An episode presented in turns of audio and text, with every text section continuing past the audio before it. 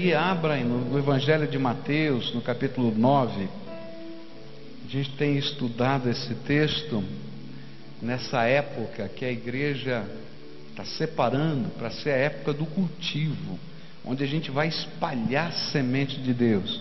E o grande objetivo dessas mensagens é despertar você para que você possa ser um parceiro do céu na proclamação de uma boa notícia e que enquanto você esteja vivendo isso, você desfrute da autoridade que o Espírito Santo de Deus quer te dar para fazer essa obra. A palavra do Senhor diz assim, Mateus 9: Jesus andava visitando todas as cidades e povoados, e ele ensinava nas sinagogas, anunciava boa notícia sobre o reino e curava todo tipo de enfermidades e doenças graves das pessoas. Quando Jesus viu a multidão, ficou com muita pena daquela gente, porque eles estavam aflitos e abandonados, como ovelhas sem pastor. E então disse aos seus aos discípulos: A colheita é grande mesmo, mas os trabalhadores são poucos. Peçam ao dono da plantação que mande mais trabalhadores para fazerem a colheita. E Jesus chamou os seus doze discípulos e lhes deu autoridade para expulsar espíritos maus e curar todas as enfermidades e doenças graves. Pai querido, nós estamos aqui reconhecendo a nossa humanidade, nós somos só carne, nós somos só seres humanos, não há qualquer poder em nós mesmos não há qualquer virtude a não ser a graça do Todo-Poderoso. E nesta hora, quando vamos meditar na tua palavra, nós que somos homens, ouvimos as palavras de Jesus e o nosso coração se enche de fé, de esperança, de certeza de que o Senhor é o Deus Todo-Poderoso e gracioso. Por isso eu quero te pedir, Pai, que nesta hora não apenas estejamos pensando nas coisas do alto, mas que o Senhor nos visite com elas e que nós possamos ser tocados pela tua graça. Ó Pai, o ambiente não é o melhor, está quente, está difícil, mas que a graça do Senhor sopre sobre nós de uma maneira tão suave, tão gostosa, que nada mais, Senhor, nos incomode mas que a gente possa estar conectados com o Senhor. Revela, Senhor, a tua presença. Se hoje é dia de o Senhor fazer algo especial na minha vida, ou na vida das pessoas que nós amamos, ou na vida de alguém aqui, revela, Senhor, a tua grandeza. É aquilo que oramos, no precioso nome de Jesus, porque tu és a nossa esperança, tu és a nossa salvação, Jesus. Tu és a nossa alegria. É aquilo que oramos no teu nome, Jesus. Amém e amém. Você pode sentar-se, querido. Nós já estamos estudando esse texto e olhamos aqui Jesus visitando as aldeias, as melhor as vilas e cidades da Galileia e levando a mensagem do reino de Deus àqueles lugares. E descobrimos que Jesus então ensinou os seus discípulos a orarem para que o dono daquela plantação enviasse trabalhadores. E na verdade, o que Jesus estava pedindo é que a gente se unisse a Ele num clamor por um mover de Deus no meio do seu povo. Um mover que permitisse que o povo de Deus, os servos de Deus, vissem o que Jesus estava vendo. E aí estudamos que o que Jesus estava vendo era o sofrimento das pessoas, pessoas aflitas e cansadas, como que fossem ovelhas sem pastor, que tivessem, nós estivéssemos vendo a desorientação destas pessoas, gente correndo para um lado e para um outro, como um rebanho de ovelhas sem pastor, que não sabe para onde vai. E que nós víssemos também o que Jesus estava vindo, que vai chegar a colheita final e eterna, onde o juízo de Deus vai se revelar na terra, e então que antes disso nós pudéssemos estar levando essa boa notícia de que o reino de Deus chegou e que a bênção da salvação pode alcançar cada vida. Mas ele não queria apenas que a gente visse o que é, ele estava vendo, mas ele queria também que nós pudéssemos fazer o que Jesus estava fazendo. E Jesus estava fazendo o quê? Ele foi a todas as cidades e vilas. Ele não esperava as pessoas chegarem, ele ia até as pessoas com a mensagem de salvação. Ele anunciava uma boa notícia: o reino de Deus chegou, a esperança, a salvação. E é isso que Jesus quer que a gente faça. E ele ensinava os valores do reino. Olha, como a gente deve viver, de que maneira a gente deve priorizar as coisas da vida? Que ordem a gente deve seguir? E então ele trabalhava isso no coração das pessoas. Mas no meio de tudo isso, ele cuidava do homem como um todo, corpo, alma e espírito. E ele quer que nós, como seus servos, cuidemos também do corpo, da alma e do espírito. E agora pela manhã, hoje, nós estudamos que Jesus queria que nós usássemos a autoridade que ele estava derramando sobre os seus discípulos. E nós vimos que essa autoridade não foi dada só aos doze, foi dada aos setenta, depois foi dada à igreja como um sinal da proclamação do Evangelho. Em Marcos 16, a gente vai encontrar esses sinais seguirão aos que crerem. Depois foi dada a toda a igreja na descida do Espírito Santo, lá em Atos capítulo 1, que é uma autoridade que apresenta que o reino de Deus está passando por aqui. E vimos então a primeira das coisas que Jesus falou no verso 1 do capítulo 10, que era a autoridade para expulsar demônios. E agora à noite eu queria falar um pouquinho sobre uma segunda autoridade que esse texto nos apresenta, que é a autoridade para curar enfermos. E aí, quando a gente toca nesse assunto, logo vem à nossa mente um sentimento, né? Será que todo mundo vai ficar curado quando a gente ora? Qual é a resposta mais natural que você tem aí? Qual? Não. Então, olha para a pessoa que está do teu lado e diz assim: olha, nem todo mundo vai ficar curado. Pode falar. Pastor, o senhor não tem fé? Tenho. Mas eu quero explicar como é que funciona essa dinâmica da oração pela cura. Jesus disse aos seus discípulos que eles deveriam ir anunciar a boa mensagem do reino, expulsar os demônios e deviam orar pelos enfermos. Mas nem no tempo de Jesus todas as pessoas foram curadas. Senão não haveria doentes mais no tempo de Jesus. E em algumas cidades, como a cidade de Nazaré, ele não curou todas as pessoas que o procuraram. E a Bíblia vai dizer que ali, não é por causa da dureza do coração daquelas pessoas, não muitos milagres foram feitos. A gente vai encontrar na palavra de Deus um homem tremendamente sério, piedoso, temente a Deus, chamado Paulo. Já ouviu falar do apóstolo Paulo? E lá em 2 Coríntios, ele vai orar pedindo a Deus que um, que um inimigo, né, um espinho na carne, que muitos estudiosos entendem que era um problema na visão, que ele ficou doente, a sua, sua vista ficou purulenta, ele ficou feio, horrível, as pessoas tinham nojo até de olhar para ele. E ele então orou, pedindo que Deus afastasse esse espinho da carne. E ele diz assim: E eu orei três vezes. E o Senhor me respondeu: A minha graça te basta.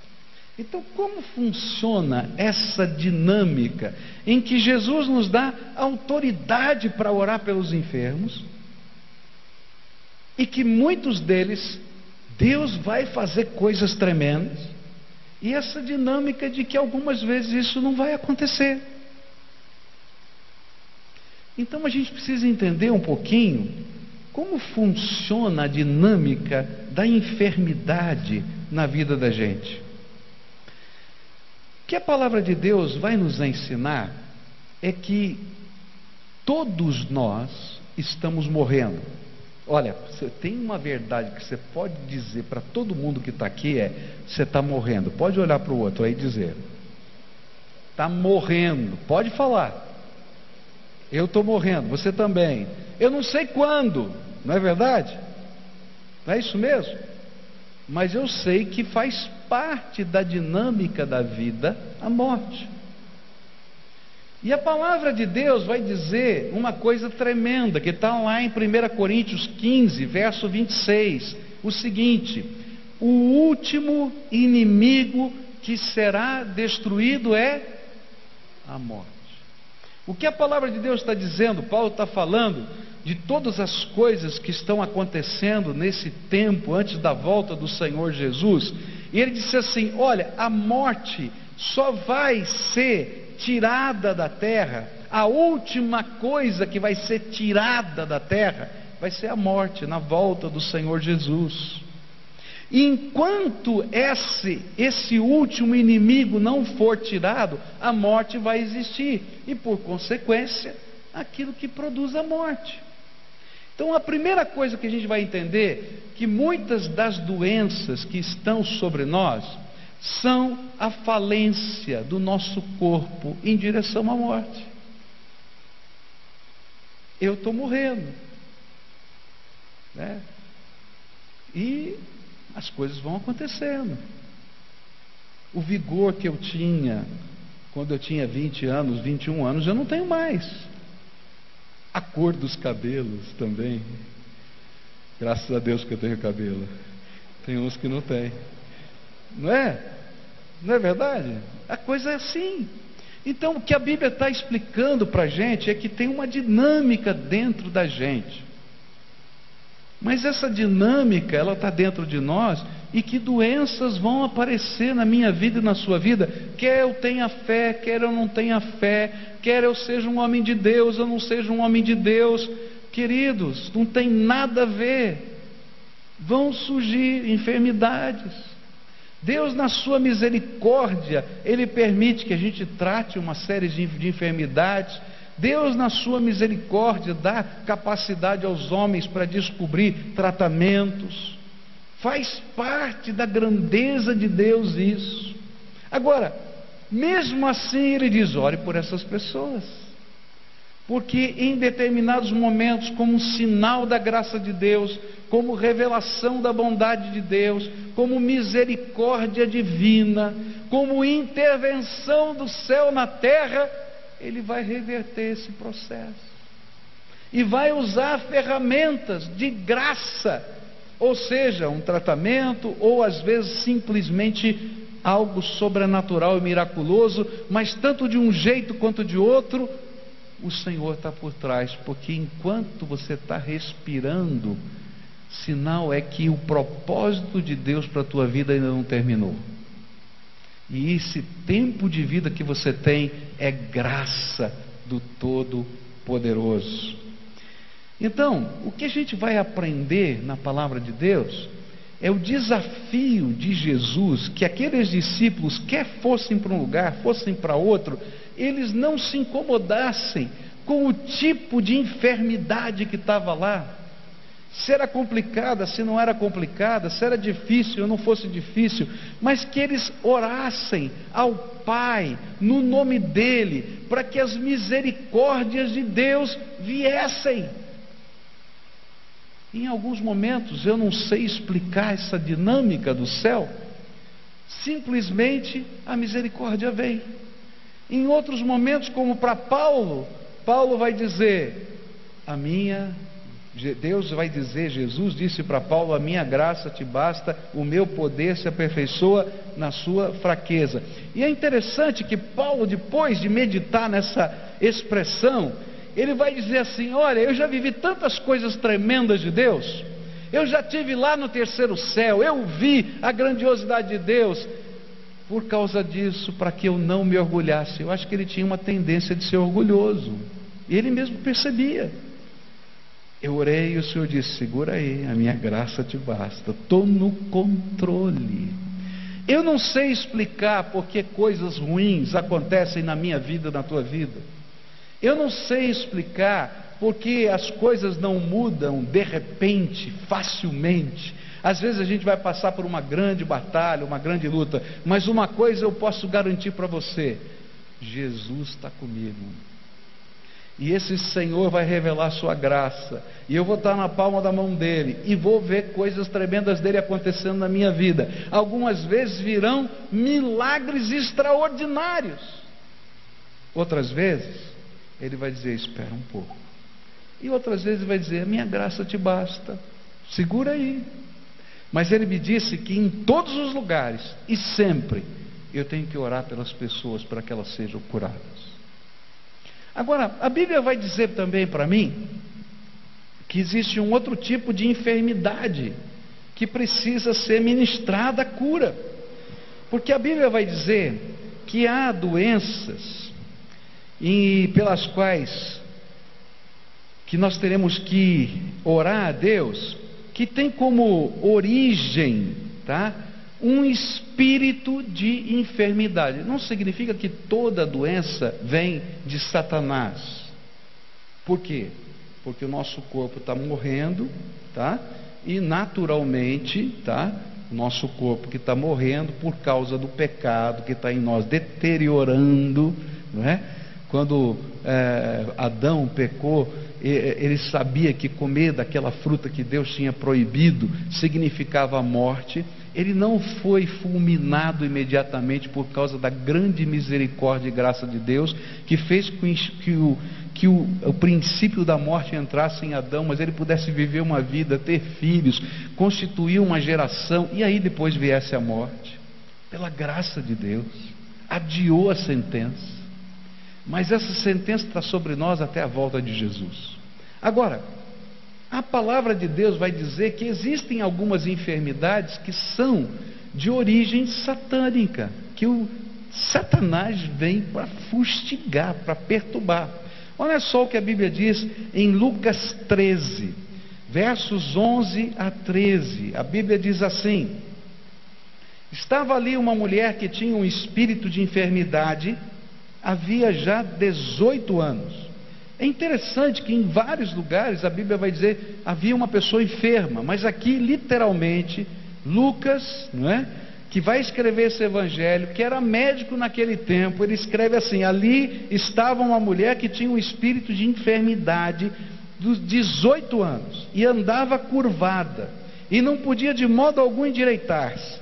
E vendo a Jesus, chamou-a e disse-lhe: Mulher, estás livre da tua enfermidade e impôs-lhe as mãos, e imediatamente ela se endireitou e glorificava a Deus.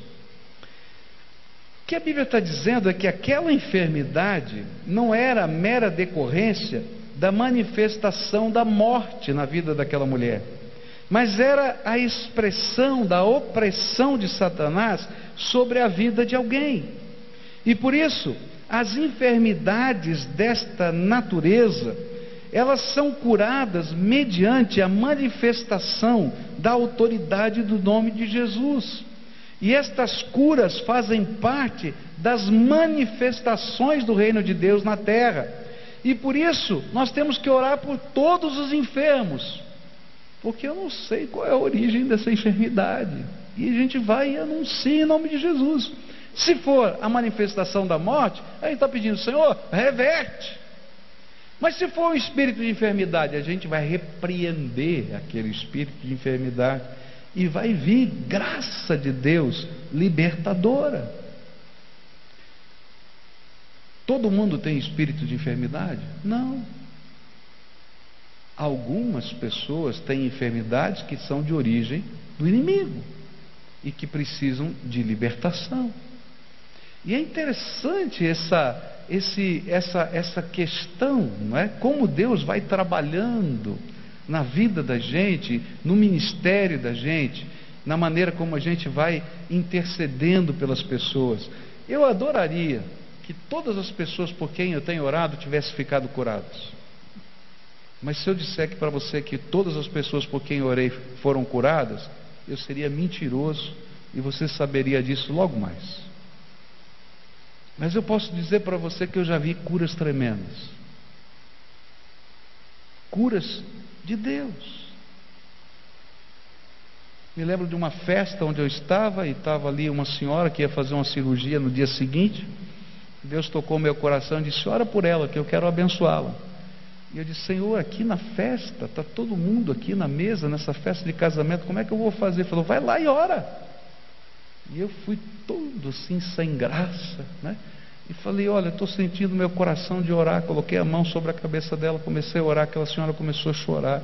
No dia seguinte, ela foi internada no hospital. Foram fazer um exame de alta precisão para localizar o local que ela teria que fazer a cirurgia. Eles radiografam, colocam uma agulha no local e eles então fazem a cirurgia exatamente naquele local. E quando foram procurar, não acharam. E não tinha mais nada. E voltou para casa. E naquela noite, naquele dia, o Senhor fez um milagre. Eu me lembro de um dia que estava aqui no culto e uma senhora queria que eu orasse pela sua filha. E eu tenho que confessar, eu estava irritado com aquela irmã. Porque ela estava fazendo tanta questão que eu orasse pela, pela filha dela. Olha, esse negócio não, não, é de Deus, essa enfermidade que ela tem no braço não é de Deus, e não sei o quê. E aqui eu já estava me enchendo. Eu tenho que falar a verdade para você. Ele disse, meu irmão, mas só já orou? Já orei, mas olha, o senhor tem que orar. Eu falei, mas não é assim, então, tudo bem. Aí, sabe quando a pessoa insiste, insiste, eu fui. E naquela hora, quando eu fui orar, eu senti que era uma, uma manifestação do inimigo. Repreendi. Na mesma hora, aquele braço ficou bom. Está entendendo? Agora, não foi para todo mundo com quem eu orei que aconteceu isso. E também não foi do mesmo jeito. E se fizer uma fila aqui para orar, eu não vou garantir para você que você vai ser curado. Uma coisa eu sei: que aquele que ouve a oração é poderoso para curar qualquer um. Então o que, que ele mandou que eu fizesse? Que eu orasse pelas pessoas.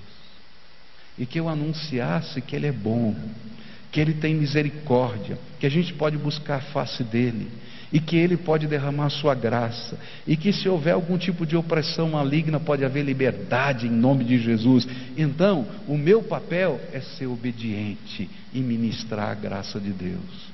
Não tenho eu o poder ou o dom, porque uma coisa que eu tenho aprendido na minha vida, meus queridos, é que existe uma diferença muito grande entre duas palavrinhas gregas: dom, que é doron, presente, dádiva, e esse dom que é Doron, presente, dádiva, é descrito no Novo Testamento como Jesus Cristo, nosso Senhor. Ele é um presente de Deus para você. Você pode recebê-lo ou rejeitá-lo. Você pode tê-lo no coração ou mandá-lo embora. Você decide. Agora existe uma outra palavra que é traduzida como dom em português, que é carisma. E a palavra carisma quer uma tradução literal, significa manifestação da graça de Deus. E o carisma não me pertence, ele é emprestado. Porque é a graça de Deus que se manifesta através de alguém. Então, mesmo que Deus me use muitas vezes manifestando um tipo de carisma, ele não é meu, eu não uso como eu quero. É graça do Todo-Poderoso. Porque eu não sou um semideus, eu sou homem, pecador, e toda a glória vai para o Senhor da minha vida, Jesus Cristo. Dele vem a graça para a minha vida. Agora, ele me mandou que eu orasse. Então o que eu vou fazer? Eu vou orar. E algumas pessoas vão ter a sua morte adiada. Por isso vão ser curadas de uma enfermidade, vão ficar doentes de novo em outra coisa. Porque a morte está na gente. Algumas pessoas serão libertas, porque o inimigo colocou um espinho na carne e naquela hora a graça de Deus disse: vai embora. Mas tem outras pessoas que estão enfermas, nem somente pela questão da morte que está dentro da gente, e nem somente por causa de um espinho na carne, mas a palavra de Deus vai dizer que algumas das nossas enfermidades são fruto do nosso pecado e por isso, a cura envolve não apenas oração, mas confissão. E é isso que a palavra de Deus vai dizer em Tiago 5, versos 14 em diante: diz assim: Se algum de vocês estiver doente, que chame os presbíteros da igreja para que façam oração e ponham azeite na cabeça dessa pessoa em nome do Senhor, e essa oração feita com fé salvará a pessoa doente, e o Senhor lhe dará saúde e perdoará os pecados que tiver cometido. Portanto, confessem os seus pecados uns aos outros e façam oração uns pelos outros para que vocês sejam curados. A oração de uma pessoa obediente a Deus tem muito poder. O que, que a Bíblia está ensinando? É que existem pecados que não apenas afetam o nosso espírito, mas também afetam a nossa alma, a sede da vontade, das emoções, da nossa psique e afetam o nosso corpo. Isso por quê? Porque nós somos um ser indivisível. Você já viu alguém alegre, feliz, contente, cantando louvores a Deus com dor de dente? Já viu? Aquela dor de dente assim. Já teve dor de dente? Quem já teve dor de dente aqui? Ah, quase todo mundo aqui, né? Graças a Deus. Quem nunca teve dor de dente aqui? O abençoado de Deus. Que é, se tem uma dorzinha chata, é dor de dente. Fala a verdade, né? Aquela dor. E aí naquela hora, né? eu, eu sou assim, né? Quando eu estou doente, eu viro uma fera ferida. Fico bravo, não quero falar com ninguém. Estou azedo me deixa no meu canto. Cada um tem um jeito, né? Tem outros que já são diferentes. Ai, tá doendo aqui, gente, e tal. Eu não, eu fico quietinho no meu canto, não quero falar com ninguém. Gente, quando a gente está vivendo algo que afeta o nosso corpo, a nossa emoção está afetada. O nosso espírito está afetado. Se a gente tem alguma coisa que está afetando o nosso espírito, a nossa psique, a nossa alma está afetada. O nosso corpo está afetado. E assim vice-versa, porque você é um ser indivisível, único. Essas divisões que a gente tem na teologia são ilustrativas, mas na verdade nós somos um ser total, onde as partes são inseparáveis. Então, se eu estou mal aqui dentro, isso vai mexer com a minha vida toda. E algumas curas, elas vêm quando a gente conversa, a gente coloca para fora, a gente confessa os pecados, a gente se, se coloca diante de Deus, e aí vem alguém e ministra graça, e tira aquele peso que está na nossa alma pela graça de Jesus. É incrível isso. Porque é assim que Deus trabalha também na nossa vida. Então ele vai dizer para a igreja, Tiago, vai dizer para a igreja: olha, tem alguém doente? Reúne os líderes que são pessoas, porque os presbíteros naquele tempo não eram formados em teologia, não tinham recebido aquela, não estavam dentro de uma hierarquia religiosa, eles eram homens da igreja, pessoas da igreja e eles estavam ali investidos da autoridade de Jesus. Então, eles, como líderes da igreja, como esse colegiado daqueles que cuidavam do rebanho de Deus, eles oravam pelas pessoas. E aí diziam: O que é está no teu coração? E a pessoa então abria sua alma, dizia o que estava acontecendo. Então eles impunham as mãos, ungiam com óleo, como um símbolo, não havia poder no óleo, o óleo era um símbolo do revestimento do Espírito Santo. E aí eles derramavam esse óleo na cabeça da pessoa, deixavam escorrer aquele óleo, assim como esse óleo está escorrendo. Eu estou dizendo para você agora que o Espírito de Deus está revestindo a tua vida, e nós estamos pedindo ao Senhor que Ele seja curado, que você seja curado. E aí, nesse processo, Deus derramava graça sobre todos? Não mas muitos eram curados. Agora, o que, que eles tinham que fazer como presbíteros? serem obedientes, porque está escrito aí que a oração de uma pessoa obediente tem muito valor. Então, vai lá e me obedece.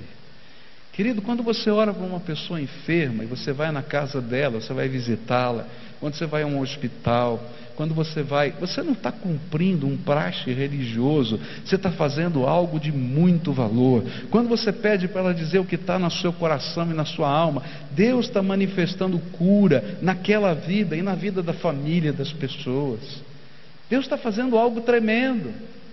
Eu nunca me esqueço de um dia, terminado o culto da manhã, tinha uma senhora da igreja me aguardando e disse: Pastor, meu pai está muito doente ele está à beira da morte, está toda a família na casa dele aguardando ele morrer. Será que o senhor não podia fazer uma visita para ele?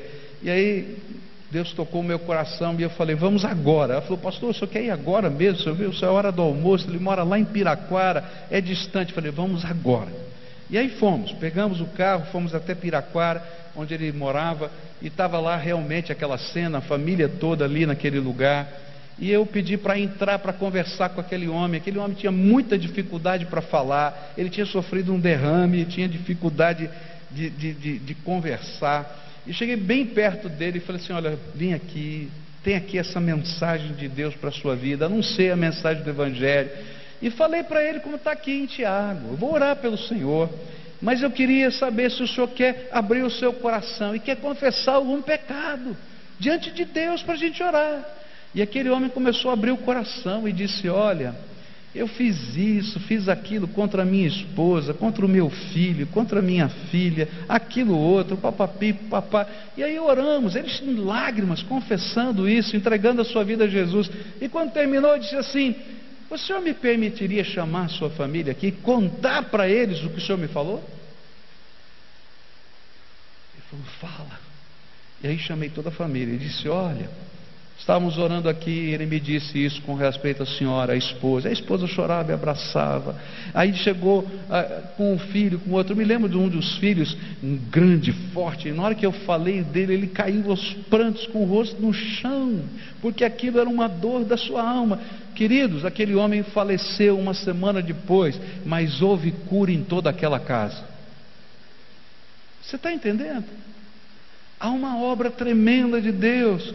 Sabe quando a paz do Senhor entra ali naquele lugar? A restauração. Deus poderia curá-lo? Poderia. Eu não duvido que Deus possa fazer qualquer tipo de milagre.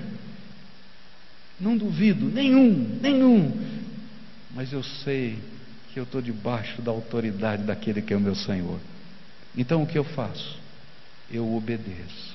O que, que a gente faz então como servos de Deus? Quando você entrar numa casa, você vai orar pedindo a benção de Deus nessa casa.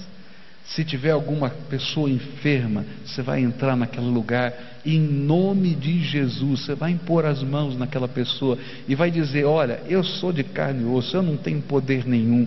Não é aquilo que a gente vai fazer aqui que vai fazer diferença, é graça de Deus. Nós vamos invocar a graça de Deus. Você crê que o Senhor é cheio de graça e pode abençoar a tua vida? Então nós vamos pedir essa misericórdia de Deus. E a gente vai insistir. E o Deus Todo-Poderoso, Senhor das misericórdias, é aquele que vai ouvir a oração é aquele que vai se derramar sobre nós. Talvez a gente não veja todas as pessoas curadas, mas você vai ver muitas delas sendo tocadas pelo Espírito Santo e muitas delas curadas em nome de Jesus. Essa é a graça de Deus. Eu não creio numa doutrina que vai dizer que todo mundo vai ficar rico, que todo mundo não vai ter doença mais na terra, porque, querido, se você for nesses lugares que ensinam isso, você vai encontrar gente que está morrendo. Não é verdade? Como se você vier na igreja batista, vai encontrar gente que está morrendo.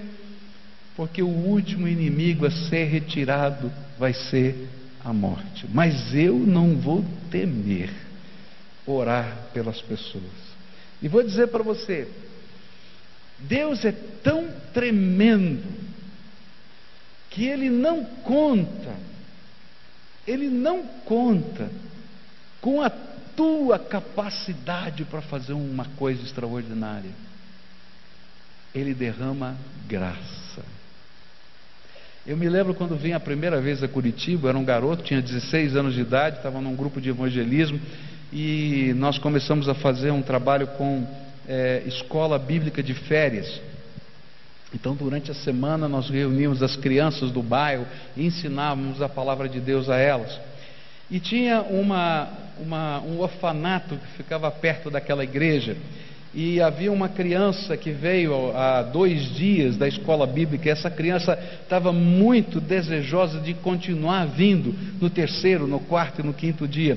Mas no terceiro dia da escola de férias, ela estava doente, estava com febre, estava com uma infecção, se não me falha a memória, de garganta. E aquilo estava lá. E aí a, a senhora que cuidava daquele orfanato, ela dizia: Olha, hoje você não vai poder ir lá, porque você está doente, você está com febre, você vai ficar aqui.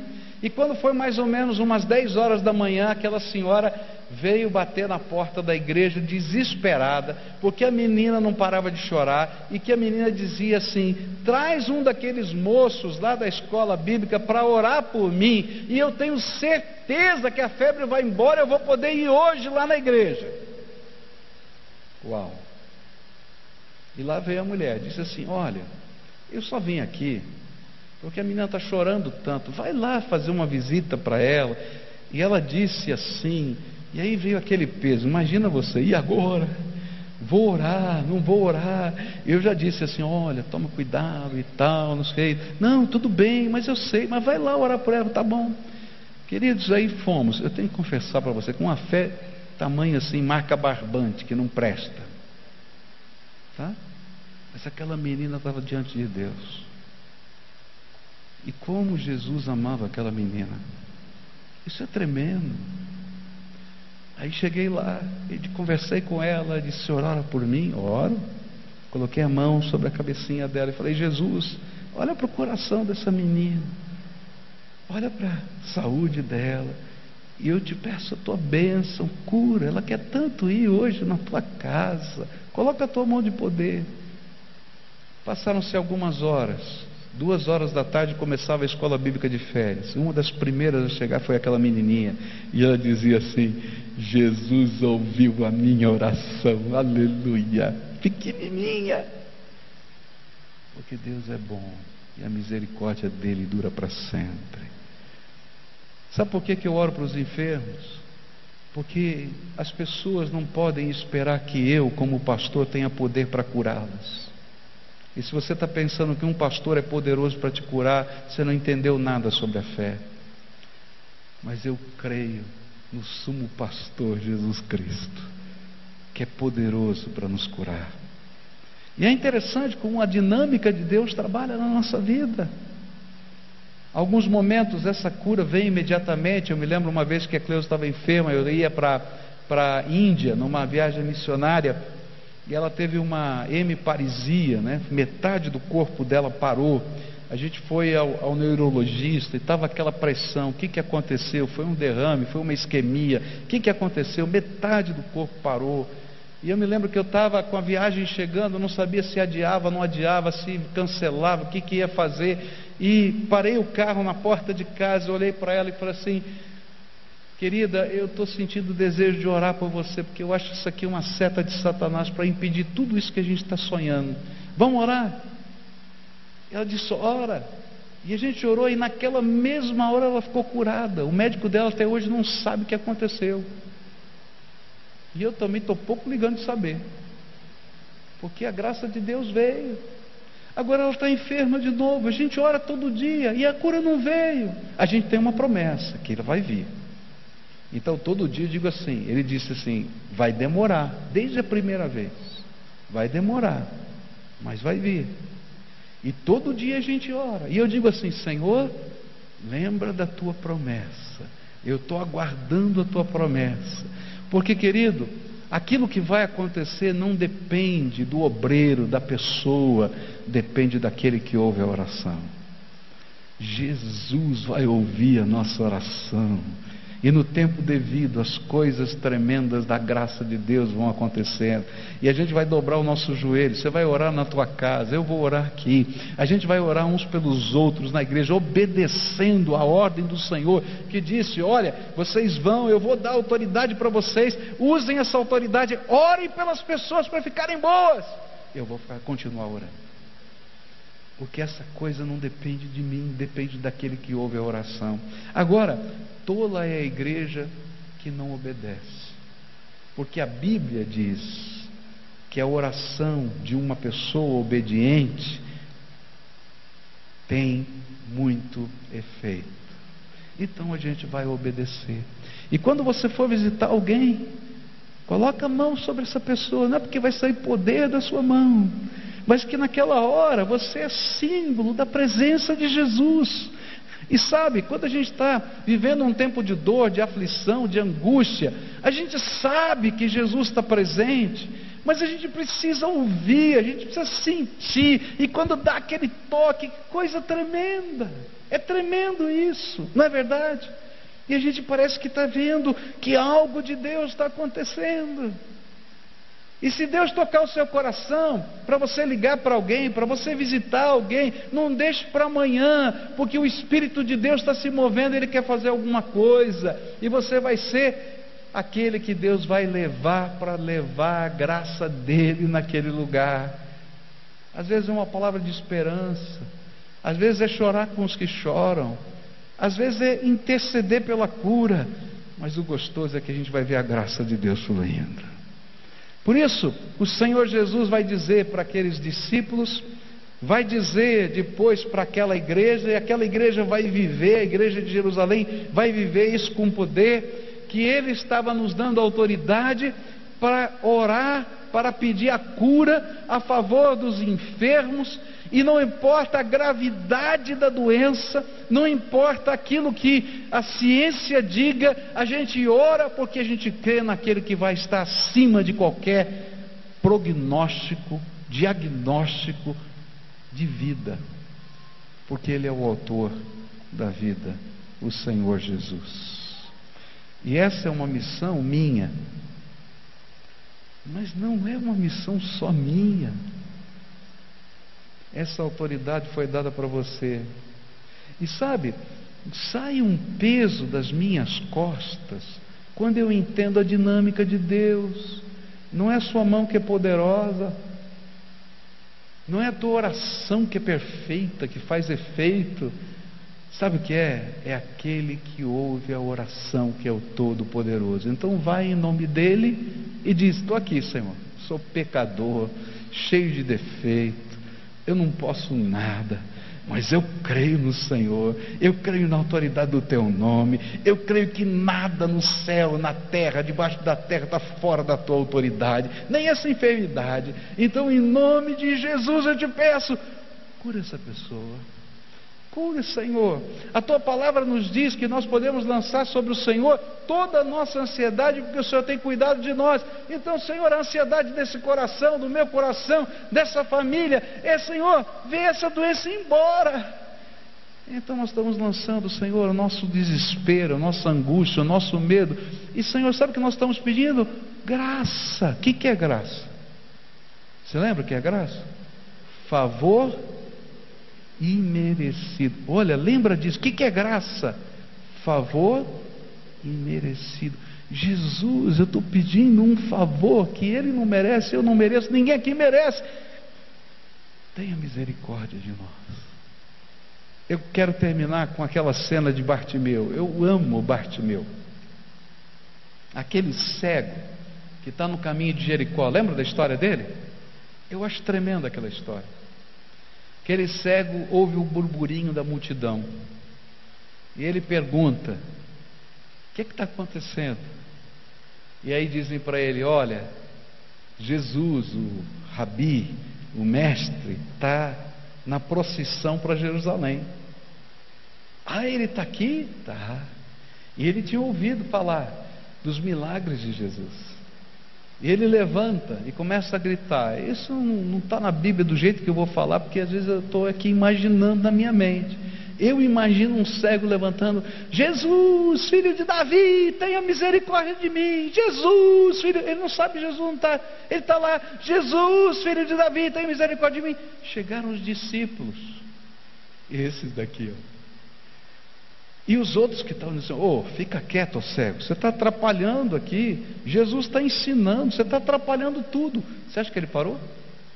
Ele continuou gritando: Jesus, filho de Davi, tem misericórdia de mim, Jesus, filho de Davi. E aí Jesus diz assim: chama o cego. E aí, os mesmos que disseram, fica quieto, disseram assim: oh, o Senhor te chamou, você foi agraciado, vai lá. É engra engraçado, né? O mesmo que falou mal agora está falando bem. É igual, é vida é assim, viu? Pode ter certeza, tá? E aí então ele vai. O que, que você quer? Eu quero ficar bom, eu quero enxergar. E aí Jesus o abençoa e ele vê de novo. Eu não tenho poder. Esses discípulos que receberam essa autoridade não têm neles mesmos poder, não tinham neles mesmos poder. Mas Jesus queria que eles fossem obedientes e que eles orassem. E quando nós buscamos a misericórdia de Deus, a graça de Deus, aquele que é Senhor de tudo e todos, é que derrama a sua graça sobre nós. Eu queria terminar esse nosso culto orando. Orando por você, orando pela sua dor, pela sua aflição, pela sua enfermidade, orando pelas coisas que afligem a sua alma. E vou dizer, eu não tenho poder para curar você, não. Essa igreja, esse lugar, não tem poder para fazer isso. Mas nós conhecemos alguém que é poderoso para tocar na sua vida. Você sabe quem é? Jesus, o Filho do Deus vivo que tem tido misericórdia de nós. Ele que ouve as nossas orações, Ele que ministra sobre a nossa vida. E você vai dizer assim, pastor, eu não sei se eu tenho fé para isso. Sabe o que eu acho tremendo é que até quando você não tem fé, porque alguns só dizem que você vai ser curado se você tiver absoluta fé. Até quando você não tem fé, Ele tem misericórdia de nós. Você lembra daquele pai que Jesus ele foi pedir para Jesus fazer um milagre no seu filho? E Jesus pergunta: Você crê? Ele responde de pronto: Creio. Depois ele pensa um pouquinho e diz assim: O Senhor me ajuda a crer. Porque, queridos, às vezes a gente está passando por uma luta tão intensa, tão difícil, tão pesada que a gente sabe aqui na cabeça quem é Deus. A nossa cabeça concorda, mas o nosso coração está em luta. E a gente não consegue. Você já viveu isso? Essa batalha da alma. Dizer, Senhor, eu sei, eu já li, eu quero crer, mas eu tenho medo, eu não consigo. Está doendo na minha vida. Eu já vivi isso algumas vezes. Elias já viveu isso na sua vida. Ele se esconde numa caverna porque ele está vivendo isso. Está entendendo? E a graça de Deus vem porque é graça, favor e merecido. E é por isso que Jesus nos ensina uma lição. Batei e abri-se-vos-á. Buscai e achareis. Pedi e dar-se-vos-á. O que, que ele está ensinando? Mesmo assim, vai lá e bate na porta da graça de Deus. Mesmo assim, vai lá e clama a misericórdia de Deus. Mesmo assim, vai lá e busca ardentemente aquilo que só Jesus pode fazer pela sua vida. A resposta, querido, não é um pastor, não é uma montanha, não é uma água abençoada, um lenço suado. Não, queridos, a resposta é Jesus Cristo, Salvador da nossa vida. A resposta vem dele. E quando o nosso coração está quebrado e a gente não consegue nem crer, a resposta vem através de pessoas que estão ao nosso lado e que oram junto conosco, como aqueles quatro amigos que desceram aquele paralítico pelo teto da casa. E Jesus olhou para eles e disse assim: Puxa vida, a fé desses quatro abençoou você. E aí a gente empresta a fé um ao outro e diz: Jesus, tenha misericórdia dessa pessoa. Hoje é dia de Deus trabalhar na tua vida. Pela fé, eu creio que hoje é dia de cura. Pela fé, hoje é dia de confissão, porque alguns pecados precisarão ser confessados para que haja cura na nossa vida. Pela fé, eu creio que hoje é dia de libertação, porque às vezes algum espinho na carne precisa ser arrancado, e só Jesus pode fazer isso. Pela fé, eu posso dizer para você que há alguém que ama você muito mais do que você pode imaginar e que antes da fundação do mundo já sabia que você ia existir, que ele sabe quantos fios de cabelo você tem na cabeça. Não importa se você é careca ou não, ele sabe. Ele tem certeza. Ele sabe. Porque você é especial para ele. Então agora nós vamos orar uns pelos outros. E nós vamos buscar aquele que é poderoso, aquele que é o Senhor. Na nossa humanidade a gente vai bater na porta do céu. Na nossa fraqueza a gente vai olhar para o Todo-Poderoso. Na nossa imperfeição a gente vai dizer: Senhor, tenha misericórdia de mim. Por causa das promessas dEle. Por causa das promessas dEle. E aí a gente lembra, Senhor Jesus, tu te lembras das tuas promessas. Tu te lembras, Senhor, que a gente podia orar pelos enfermos? Tu te lembras, Senhor, que tu disseste que tudo quanto pedíssemos no teu nome ao Pai, em nome de Jesus, o Senhor nos daria, para que o Pai fosse glorificado no Filho. Lembra-te, Senhor, dessas promessas. Lembra, Senhor, que tu disseste que o Senhor estaria conosco todos os dias até a consumação dos séculos. Tenha misericórdia de mim, Jesus. Estou aqui. E como Bartimeu, a gente vai ficar de pé. Alguns vão criticar a gente. Você é doido? Está lá no culto buscando a graça de Deus, está lá dobrando o joelho na sua casa. Você é maluco? Lembra, Bartimeu também ouviu isso. Para de incomodar.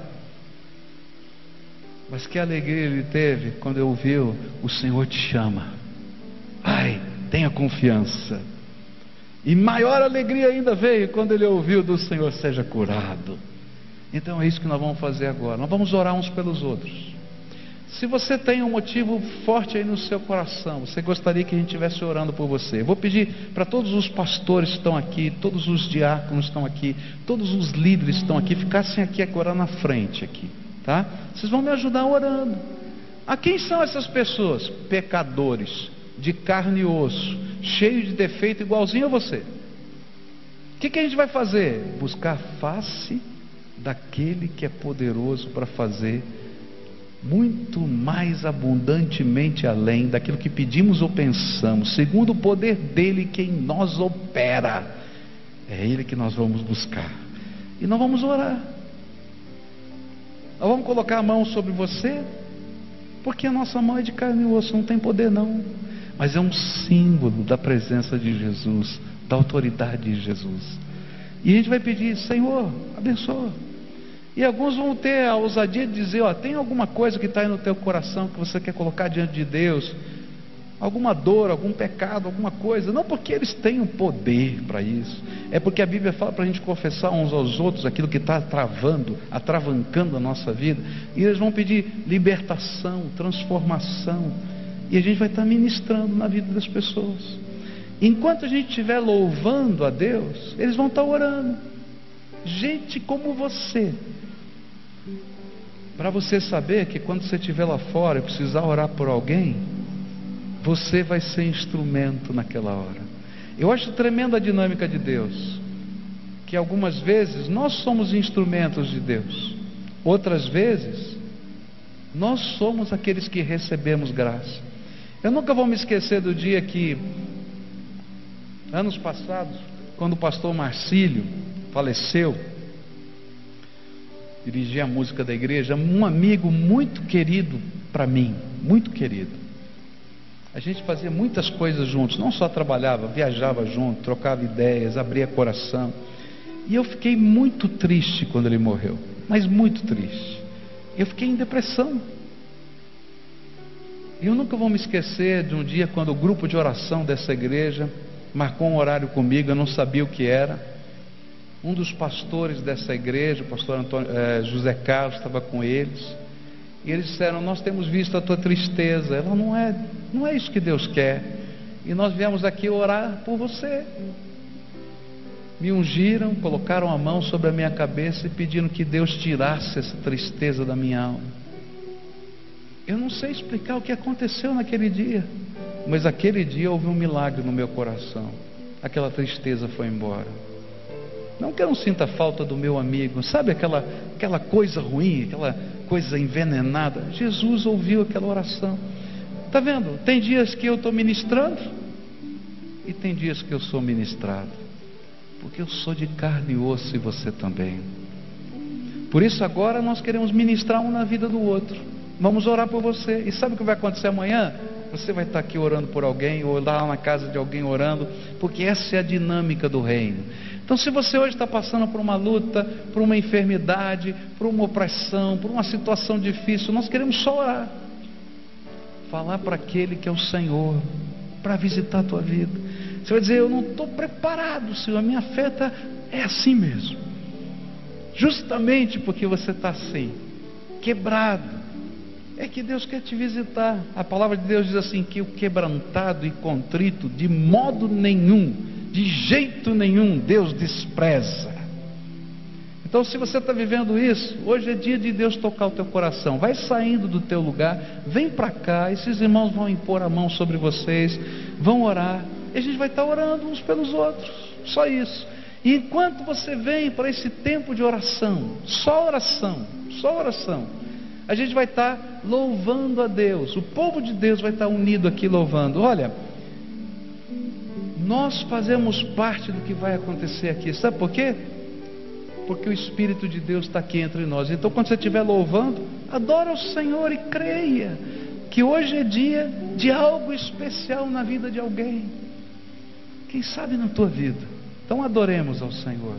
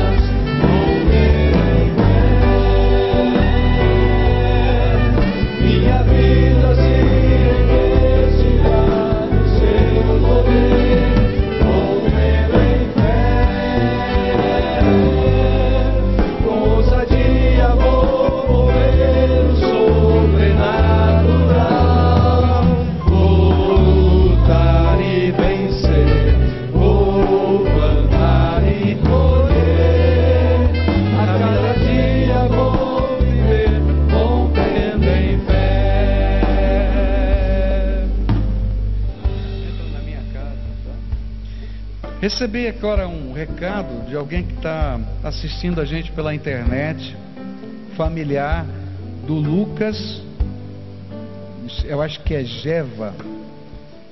Esse garoto tem oito anos de idade, está com estado terminal no hospital. E essa pessoa ligou para cá dizendo: Olha, ora pelo Lucas da minha família. Eu queria que a gente orasse por ele. Vocês concordam que a gente ore por ele? Outro, outro irmão me lembrou para a gente orar pelo César, que é o diretor do Ceifar, não é? A sua esposa perdeu o bebê nesses dias e terça-feira ele tem que defender a tese dele no seminário e quarta-feira é, é o exame da, da ordem dos pastores que ele vai prestar. Você imagina a cabeça desse homem? Então fica de pé, você que está aí, tá? E a gente vai levantar um clamor por essas pessoas que estão aqui, tá? E vamos levantar um clamor pelo Lucas, esse garoto de oito anos. Vamos clamar pelo Lucas. Senhor, tenha misericórdia do Lucas, abençoa o Lucas aqui. Vamos orar pelo César, pela esposa dele também. Vamos orar? Senhor Jesus, eu estou imaginando o coração dessa família, tendo uma criança de oito anos tão doente a ponto de estar, Senhor, à beira da morte. Eu posso imaginar o papai, eu posso imaginar a mamãe, eu posso imaginar o vovô, a vovó, os titios, eu posso imaginar os priminhos, Senhor. Ah, Jesus. Senhor Jesus, ouve o clamor do teu povo agora, e onde quer que o Lucas esteja, eu não sei onde ele está, mas agora coloca a tua mão de poder sobre o Lucas, e que o Lucas seja curado em nome de Jesus. Ah, Senhor, eu não tenho poder para fazer isso. Quem é o homem que tem poder? Mas todo o poder no céu e na terra estão nas tuas mãos, Jesus. Então nós clamamos como igreja: Senhor, visita o Lucas agora e Senhor, afasta a morte daquela vida. E coloca, Senhor, vida e vida abundante, sem qualquer sequela. E que esse menino, Senhor, seja sustentado pela tua graça. E que naquela família ele seja um sinal do amor e da misericórdia do Senhor. E que essa família que está conosco pela internet em oração, saiba que não é uma pessoa, uma igreja, mas é o Senhor Todo-Poderoso que está ouvindo a oração e que vai visitá-los. Visita, Senhor, agora o Lucas em nome de Jesus. Senhor Jesus, eu quero orar pelo César agora, pela esposa dele, pela sua casa, Senhor. Tão difícil esse momento, Pai, tão complicado, tantas pressões.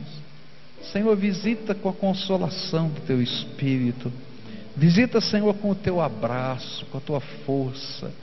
E que nesse momento, Pai, aquilo que está em revolução dentro da alma seja apaziguado pela tua presença. Que aquela casa seja bendita do Senhor. Pai, nós vamos orar por tantas pessoas aqui. E as pessoas que vão orar são de carne e osso. Quem somos nós? Mas, Senhor, tenha misericórdia do teu povo, revela a tua grandeza outra vez.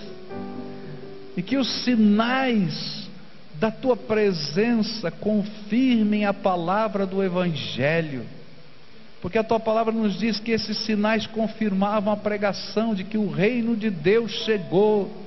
Nós estamos anunciando que o teu reino está aqui, Senhor, porque Jesus está aqui entre nós. Então, Senhor, manifesta a presença do teu reino que haja cura, que haja libertação, que haja, Senhor, conforto, que haja solução, que haja resposta do Senhor para essas vidas. É aquilo que oramos no nome de Jesus. Amém e amém. A gente continua orando, o povo de Deus está orando. Samuel Gil também está enfermo princípio de infarto. Vamos orar pelo Samuel Gil enquanto a gente estiver cantando. Ora pelo Samuel Gil, membro aqui da nossa igreja, teve um princípio de infarto, está enfermo, tá? Vamos, vamos cantar agora. Entra na minha casa, entra na minha vida, faz um milagre em mim.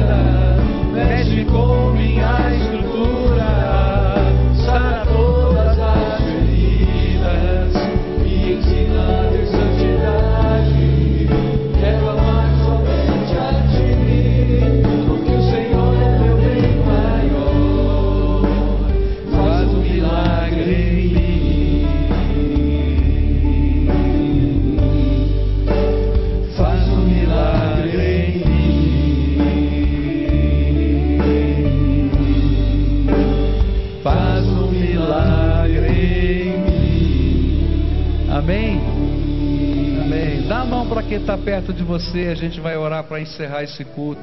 E olha, seja obediente, tá? Se tiver alguém que você conhece que está sofrendo, vai lá orar por essa pessoa. Ah, pastor, vai, em nome de Jesus. Porque não é você, não sou eu, é Jesus. Ora por ele. Vai lá, abençoa. Você é instrumento da graça de Deus por onde você passa. Vai lá e faz a bênção de Deus chegar com o teu carinho, com o teu amor. Arregaça as mangas. Se puder ajudar em alguma coisa, ajuda, mas ore por aquela pessoa, tá? Porque o importante não é quem ora. O importante é quem está ouvindo a nossa oração, o Senhor Jesus Cristo. E Ele vai ouvir, vai fazer coisas que você nem imagina. E sabe, a glória é dele, não é de quem ora. A glória é daquele que faz a obra. Quando Pedro e João fizeram um milagre, as pessoas estavam olhando para Pedro e João e dizendo: Por que vocês estão olhando para nós? Eu não fiz nada. Foi Cristo que vocês crucificaram que curou esse homem. É assim que funciona. Então vai em nome de Jesus. Seja obediente. Essa semana, se você encontrar alguém sofrendo, vai lá e abençoa. Vai lá fazer oração por essa vida. Vai lá abençoar em nome de Jesus. Mas quem sou eu? Servo do Deus Altíssimo. Você vai chegar em boa hora. Tá bom? E olha, quando a gente começar a fazer isso, a gente vai se surpreender. Esse santo movimento de Deus vai ser autenticado pelas manifestações da graça de Deus. E olha, o sentimento que eu tenho no meu coração é que isso vai acontecer aqui no meio dessa igreja. E não vai acontecer pela mão do pastor. Porque Deus quer que isso seja algo tremendo no meio do povo de Deus. Onde essa alegria se espalhe no meio do povo de Deus. E a gente vai continuar fazendo isso com essa simplicidade. Era assim que eles viviam no passado. Eles criam que Jesus podia ouvir as orações. Você crê? Então vai lá e abençoa alguém.